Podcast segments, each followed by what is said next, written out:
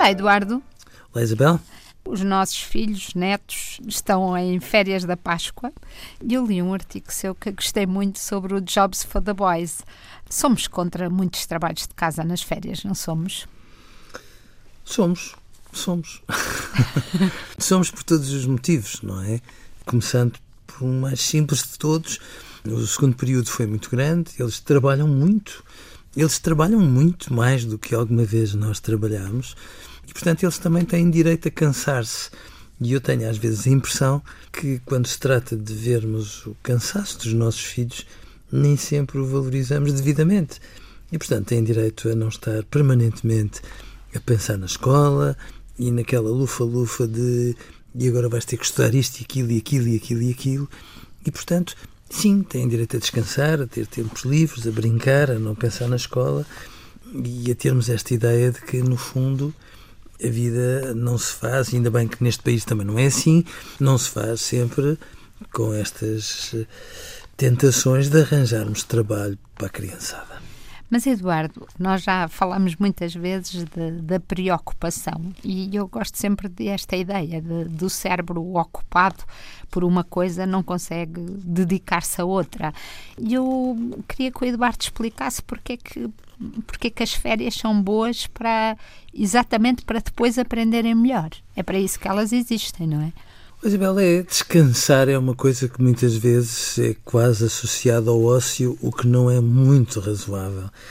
Mas, mas aquilo que é muito mais importante é que os pais entendam que a grande vantagem da escola é, no fundo, as crianças, de modo próprio, irem descobrir fontes de aprendizagem onde aplicam os conhecimentos que recolhem na escola nas mais diversas tarefas que elas inventam e às vezes inventam com uma criatividade absolutamente fora de lugar.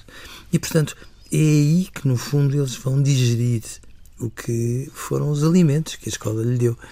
E, e, e se não lhes dermos essa oportunidade para eles fazerem tudo isso, nós estamos a empanturrá-los, estamos a, a torná-los obesos de informação, mas não lhes estamos a dar espaço para a tratarem, para a trabalharem e para a recriarem. E por isso a escola tem esta grande vantagem, de repente, e ao brincar, buscar argumentos para a aprendizagem e a aprendizagem trazer conhecimentos para que eles depois os lapidem e os desenvolvam eh, de uma forma muito mais criativa de cada vez que os vão utilizar fora da escola. Eu acho que hum, o grande problema muitas vezes é não haver uh, espaço, não é? Uh, às vezes nós falamos de tempo, mas também falamos de espaço. E de facto, para muitas famílias, a alternativa a uma casa relativamente pequena, provavelmente sem, sem um quintal ou um jardim, sem a rua, são os centros comerciais, não é? E são as novas catedrais. E, e eu fico às vezes preocupada porque de facto não parece não haver espaço para eles de facto treinarem e treinarem e aplicarem esses conhecimentos à, à, brincadeira e às relações uns com os outros. Sim. porque é sempre uma brincadeira muito muito arrumada não é? Muito e por isso é que às vezes nas férias das, da Páscoa há, há autarquias e não só que têm ateliês de tempos livres que são de facto tempos livres ou ateliês desportivos onde eles vão estar com outras crianças que não conhecem de lado nenhum e são essas atividades todas que são muito mais produtivas do que se nós estivermos distraídos, como às vezes os pais pretendem, porque aquilo que nós gostamos é que eles não estejam distraídos, estejam entretidos com a sua atenção, fazendo coisas diferentes daquelas que fazem na escola. Adeus, Eduardo. Adeus, Isabel.